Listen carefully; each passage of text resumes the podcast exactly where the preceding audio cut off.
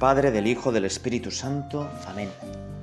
Padre nuestro que estás en el cielo, santificado sea tu nombre. Venga a nosotros tu reino. Hágase tu voluntad en la tierra como en el cielo. Danos hoy nuestro pan de cada día. Perdona nuestras ofensas, como también nosotros perdonamos a los que nos ofenden.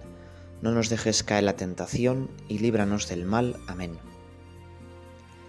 Queremos rezar contigo, Señor, y queremos hacerlo con un personaje casi entrañable, un taponcete, alguien bajito de estatura, pero que precisamente por eso tú lo encumbraste.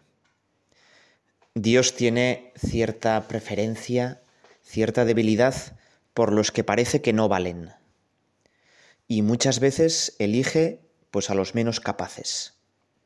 Y hoy tenemos un personaje pues pequeñito. Pequeñito físicamente, pero también muy pequeñito moralmente. Durante la liturgia de la Iglesia, al acabar el año litúrgico, quiere que nos empapemos de una característica de Dios, que es la misericordia. Y así, todas las lecturas de estas últimas semanas del tiempo ordinario nos hablan de la misericordia divina. Fíjate que toda la riqueza de la Semana Santa, la redención, la muerte en la cruz, que Jesús se queda en la Eucaristía, la resurrección, su triunfo, se resumen a la semana siguiente para cerrar la octava de Pascua en el domingo de la Divina Misericordia. Es decir, podríamos explicar cómo es Dios con esa palabra, misericordia. Y como un eco de todo eso, para acabar el año litúrgico, los últimos tiempos en los que va a llegar la victoria definitiva de Dios, la fiesta de Cristo Rey, se marcará el fin de la historia, como marca el año el fin del año litúrgico, bueno, pues en los últimos tiempos Dios mostrará de manera más grande su misericordia. Y vamos lo primero a entender qué es misericordia. Hoy en día tenemos una visión pues casi ridícula de la misericordia. Pues los pobres, estos mendigos que están en las puertas de las iglesias, muchas veces pues atufando alcohol, te dicen por misericordia una moneda. Bueno, pero eso no es la misericordia. Misericordia viene de un vocablo hebreo, regem o raham, porque vete a saber las vocales, ¿eh? tampoco sabemos bien cómo se pronunciaba. Bueno, pues que viene de misericordia quiere decir en hebreo entrañas. Misericordia es el amor, pero el amor de las entrañas. Una madre cuando ve a su hijo recién nacido, pues lleno de fluidos y llorando y arrugadito, ¿por qué le quiere? ¿Porque es el niño más guapo del mundo? ¿Porque es bellísimo? Pues no, en momentos pues está un poco feo, pero le quiere pues porque sí, porque es su, su hijo, porque ha salido de sus entrañas, le quiere con un amor que supera toda lógica le quiere totalmente gratuito. Bueno, pues ese amor gratis, entrañable, podríamos decir casi pues loco y ciego, porque no tiene ninguna razón lógica, ese amor es el que tiene Dios por cada uno de nosotros. ¿Por qué Dios me quiere tanto?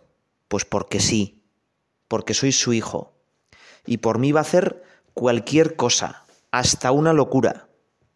Y hace mil locuras. Por eso la misericordia es el resumen de la Semana Santa. Por eso la misericordia es la culminación de la historia de la salvación. Dios que crea, aunque no tiene por qué crearnos, unos seres pues casi despreciables, también nuestros arrugaditos, llorando y con mil miserias morales, pero Dios que se vuelca con nosotros y por eso misericordia. Y Jesús, cuando viene a este mundo, pues una y otra vez nos intenta explicar cuánto nos quiere Dios. Que Dios no es esa imagen falsa que nos habíamos forjado pues un poco a nuestra medida. Los pueblos antiguos habían forjado unos dioses pues muy a la medida de ellos, ¿no? Un dios que se enfadaba, un dios que tenía sus defectos, un dios un poco celoso, un dios vengativo, y así estaba Júpiter tonante que te mandaba un rayo, ¿no? Si te portabas mal, y Júpiter pues que era veleidoso, no, nada de eso. Tampoco es un dios como una especie de calculadora, que calcula cuántos actos de piedad tienes que hacer y que en el fondo es como una máquina de Coca-Cola que espera que tú le eches una oración para él darte un favor. No, Dios es mucho más grande que todo eso. Dios nos supera por completo y sobre todo no se deja ganar en gratuidad y en misericordia. Y por eso Jesús pues nos pone tantos ejemplos en sus parábolas de un Dios misericordioso. Pero sobre todo es con su actuar como nos enseña cómo es Dios, qué grande es su amor con nosotros. Y fíjate que esto de la misericordia ya viene anunciado en el Antiguo Testamento. Las lecturas de la misa son un auténtico tesoro. La Iglesia nos, nos organiza textos escogidos del Evangelio, cada año un ciclo diferente. Este año estamos en el ciclo C, a punto de acabar el ciclo C. Y así el ciclo C es el de Lucas, el B es el de Marcos y el A, que vamos a empezar dentro de nada, es el de Mateo. Y así, uno en tres años, pues escucha y medita los mejores textos de cada evangelio. Pero es que además, cada evangelio está conectado casi misteriosamente con muchos otros textos del Antiguo Testamento. Y la Iglesia se encarga de buscárnoslos y de ponerlos en la primera lectura. Y como podrás comprobar, cada primera lectura es como un pequeño tesoro que tiene que ver con el texto que vas a leer en, en el Evangelio. El texto que pone la Iglesia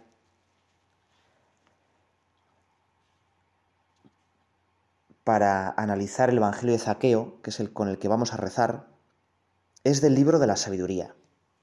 El libro de la sabiduría es uno de los libros más recientes del Antiguo Testamento.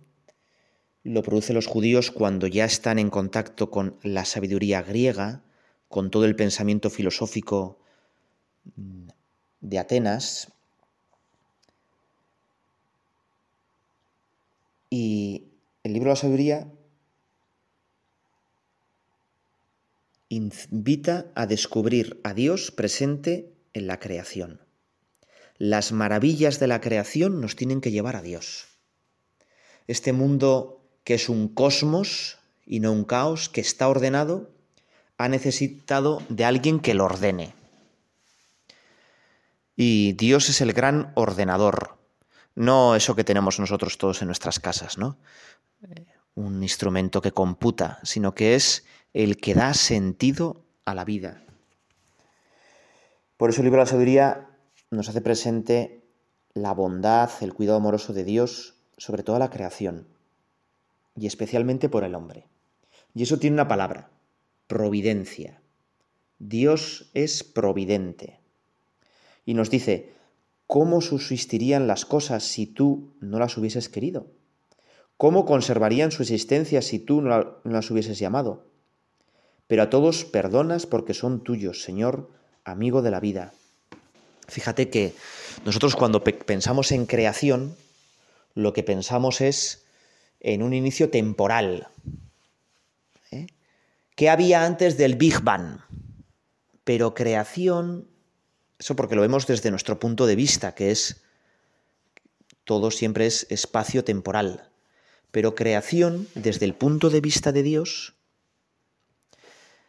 como Dios es eterno y ve todo en presente, la creación está ahora en presente. Y creación, más que un inicio temporal, es que todas las cosas dependen de Dios. El ser de las cosas, como diríamos filosóficamente, es contingente. Existe, pero puede no existir. Y no se da a sí mismo la existencia. El ser de las cosas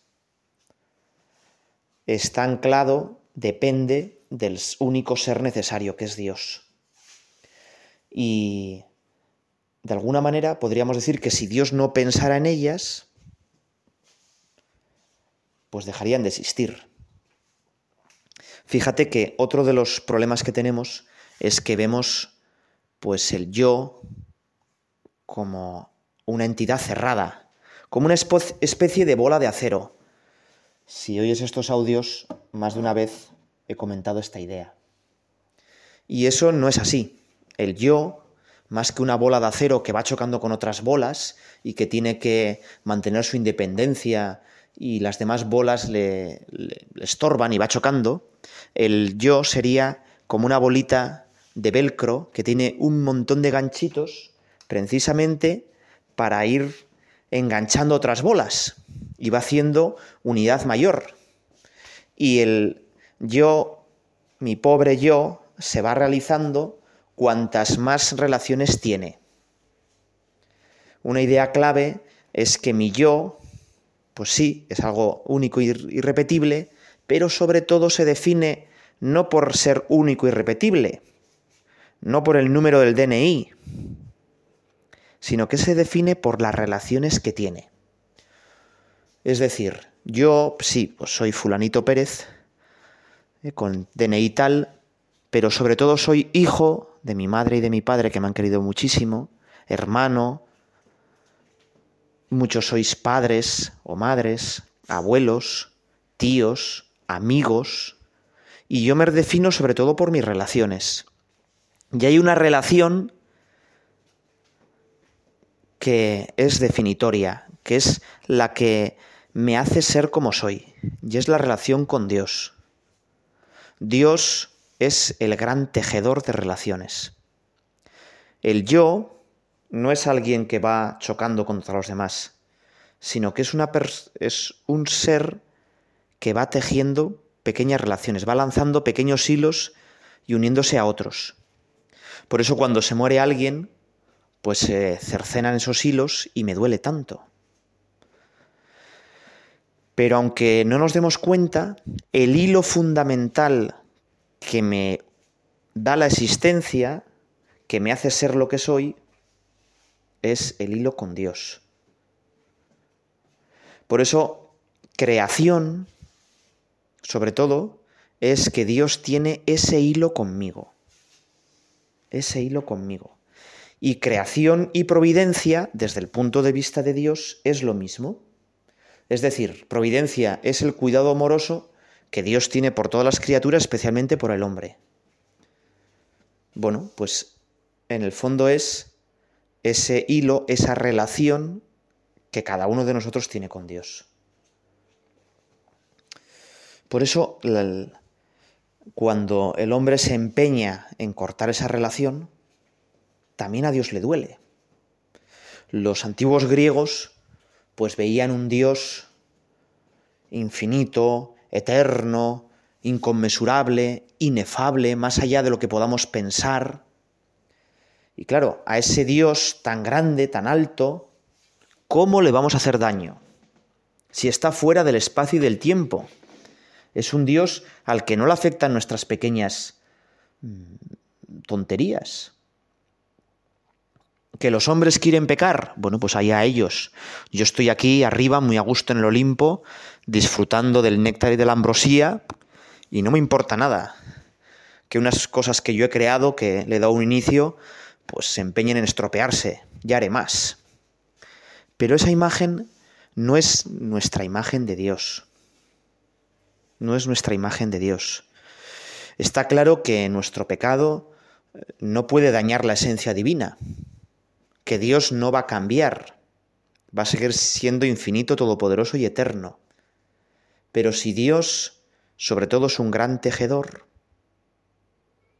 y decimos que Dios es Trinidad, que en sí mismo es relación, cuando yo corto la maroma que me ama, que me con la que me ama Dios y la que me une a Dios, pues algo de Dios también se rompe. Por eso a Dios le duele mi pecado de verdad. Y por eso Dios decide hacerse hombre y venir a buscarme. Y es el pastor. Y por eso Dios pues estaba esperando a Zaqueo. Y se aprovechó que era bajito, pues para que Zaqueo tuviera que subirse al sicomoro o a la higuera, vete a saber qué quería decir esa palabra, ¿eh? y, y esperarle allí. Y Dios te espera en tantas ocasiones y está empeñado en salvarte. Y eso es lo que decimos que es misericordia. Por eso dice, sigue el libro de la sabiduría, a todos perdonas, porque son tuyos, Señor amigo de la vida. En todas las cosas está tu soplo incorruptible. Por eso corriges poco a poco a los que caen. A los que pecan les recuerda su pecado para que se conviertan y crean en ti. Y en el Salmo vamos a repetir, pues un montón de veces, ¿no? El Señor es clemente y misericordioso. El Señor es clemente y misericordioso. Fíjate que de todos los atributos que solían dar a los reyes en la antigüedad, eh, bueno, los antiguos, a partir sobre todo de Alejandro Magno, pues eh, entendieron que era muy importante la propaganda a favor del rey. Y entonces daban a cada rey pues unos títulos pues rimbombantes y pomposos para hacerles propaganda, ¿no? Filadelfo, ¿no? Amigo de todos, o Soter, Salvador, o Eupator, buen padre. Pero sin embargo, si repasas la lista, sobre todo son los reyes pues Ptolomeos y, o Lágidas y, de, y Seleucidas, ¿no? Esos descendientes de Alejandro Magno. Bueno, si repasas la lista de todos esos nombres pomposos que dan a los reyes, ninguno pone misericordioso porque de alguna manera ese amar gratis supera totalmente a, nosotros. Nosotros, qué pocas veces amamos gratis. Y sin embargo, amar de verdad, obviamente es amar gratuitamente. Amar gratuitamente. Pues vamos a pedir al Señor que nos llene con su misericordia, que nos demos cuenta cuánto nos quiere. Lo hacemos así en este rato de oración.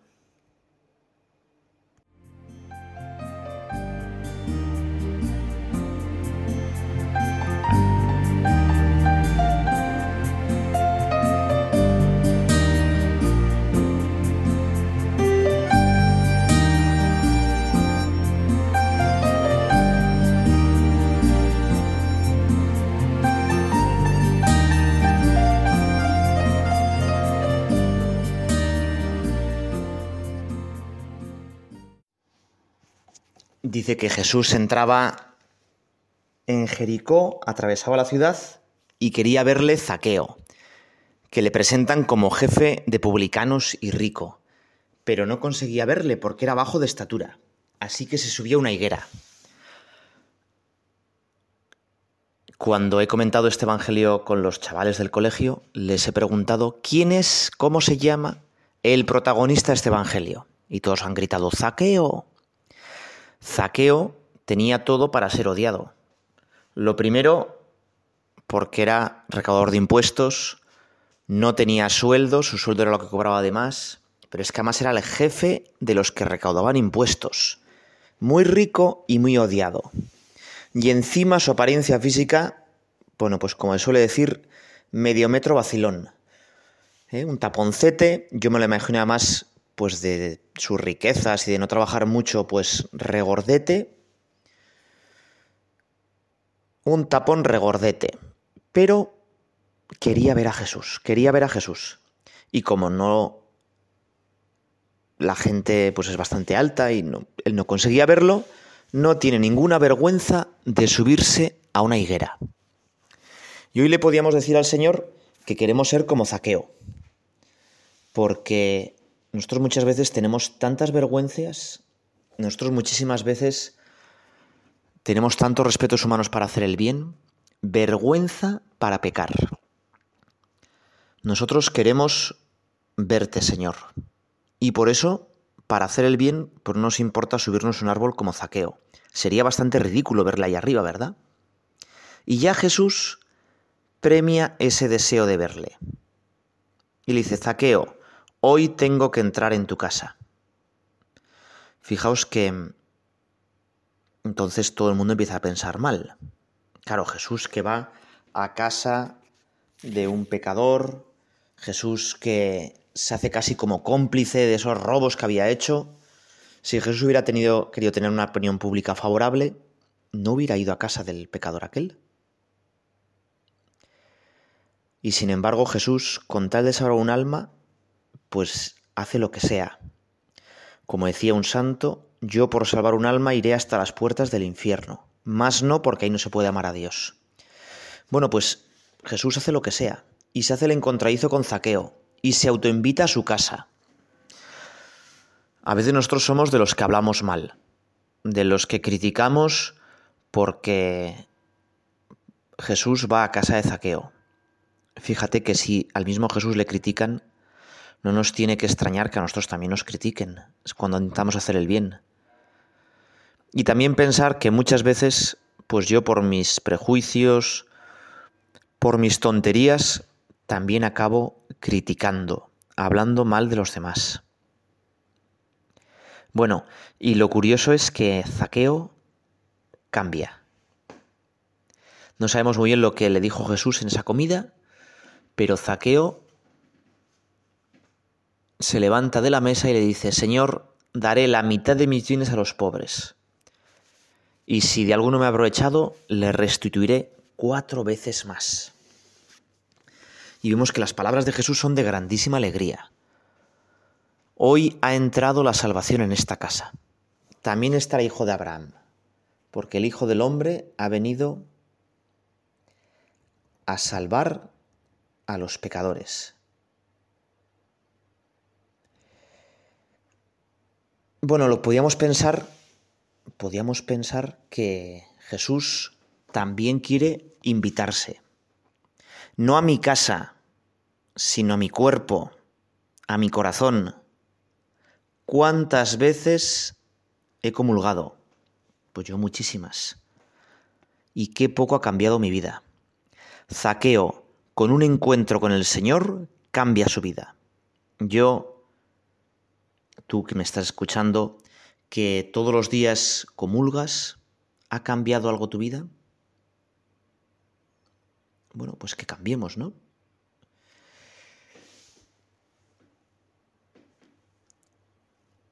Que le digamos al Señor, Señor, cuando entres en mi corazón, cambia mi vida, cambia mi vida.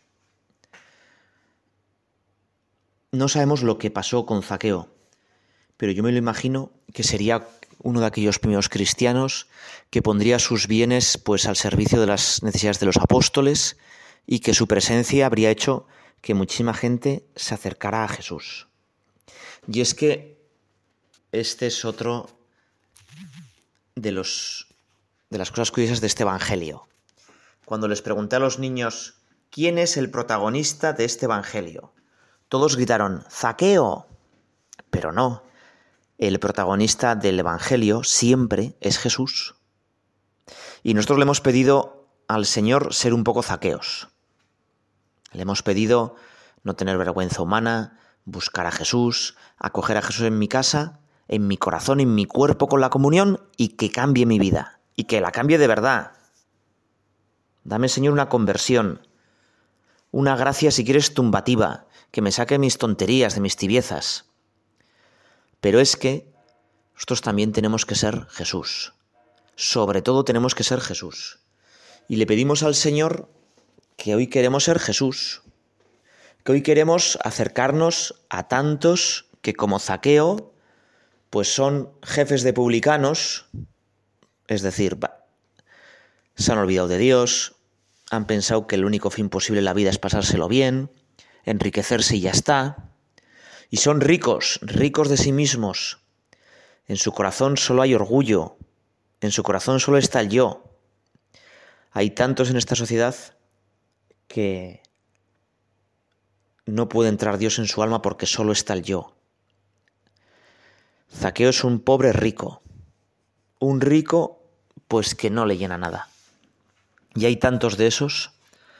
Y nosotros también tenemos que hacernos el encontradizo, como Jesús con Zaqueo, y hablarles a muchos. Este episodio de Jesús que se invita a la casa de Zaqueo y que empieza a hablar con él, pues me ha recordado pues muchos modos de evangelización. Ahora hay uno en una parroquia al lado de la mía, las cenas alfa, cenas donde pues te juntas con gente que no es cristiana y se hablan de temas. Y si Dios les toca el corazón, pues fenomenal. Y si no, por lo menos hay amistad humana. Y tú y yo no podíamos empezar un poco más de apostolado. No tenemos un par de amigos a los que les podemos hablar de Jesucristo. Nos ha de ayudar la figura de Zaqueo para darnos cuenta de que nunca hay nadie que sea totalmente irrecuperable para Dios. No hay que dar nunca a nadie por perdido, por ya condenado en el infierno. Cuanto peor está una persona, Dios más apuesta por ella. Fíjate que muchas veces cuando tú piensas las cosas en ti mismo, dices, es que yo si fuera diferente, si tuviera otras cualidades, pero tengo tal defecto y tal otro, y esta historia, y yo ya no puedo ser un santo, yo ya no puedo acercarme mucho a Dios. Y es al revés. Jesús aprovecha de que, que Zaqueo es pequeñito su debilidad física para encontrarse con él. Si hubiera sido un tiarrón grande, pues no se hubiera subido a la higuera. Igual Jesús no se habría fijado en él. las cosas malas de nuestra vida es la ocasión que Dios tiene para derramar más su misericordia. Empezábamos esta meditación hablando de la misericordia. La misericordia es ese amor que cuando tú estás peor, precisamente porque no te lo mereces, Dios te ama más. Y tenemos que seguir profundizando en esto, ¿verdad? Hay tanta gente en este mundo que se ha apartado tanto de Dios que Dios los está mirando con una gigantesca misericordia. Mandaron a un sacerdote a un pueblo pues bastante complicado.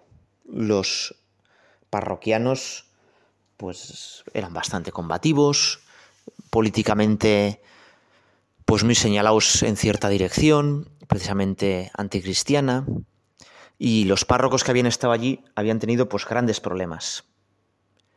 Y además se decía, decían ellos mismos, que era una ciudad de pecado. Bueno, pues donde abundó el pecado, sobreabunda la misericordia. Dios se las arregla, como en el caso de Zaqueo, para salir al encuentro y dar una nueva oportunidad. Por eso, nosotros no dudar de que Dios a cada persona la va a seguir, le va a ayudar y le va a dar una oportunidad de encuentro con Zaqueo.